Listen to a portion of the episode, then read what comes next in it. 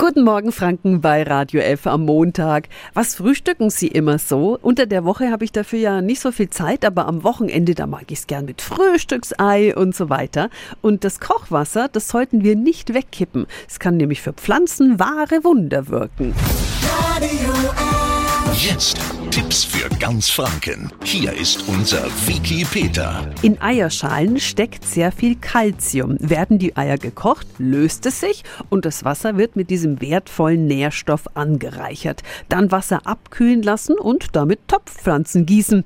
Kalzium hilft nämlich, den pH-Wert im Boden der Pflanze zu halten, hilft außerdem beim Wachsen und schützt die Pflanzen auch vor Krankheiten oder Schädlingen. Wie erkennen wir Kalziummangel bei den Zimmerpflanzen?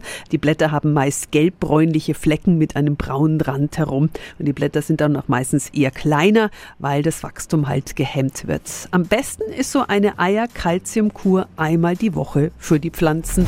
Tipps für ganz Franken von unserem Wiki Peter. Peter. Täglich neu in Guten Morgen Franken um 10 nach 9. Radio.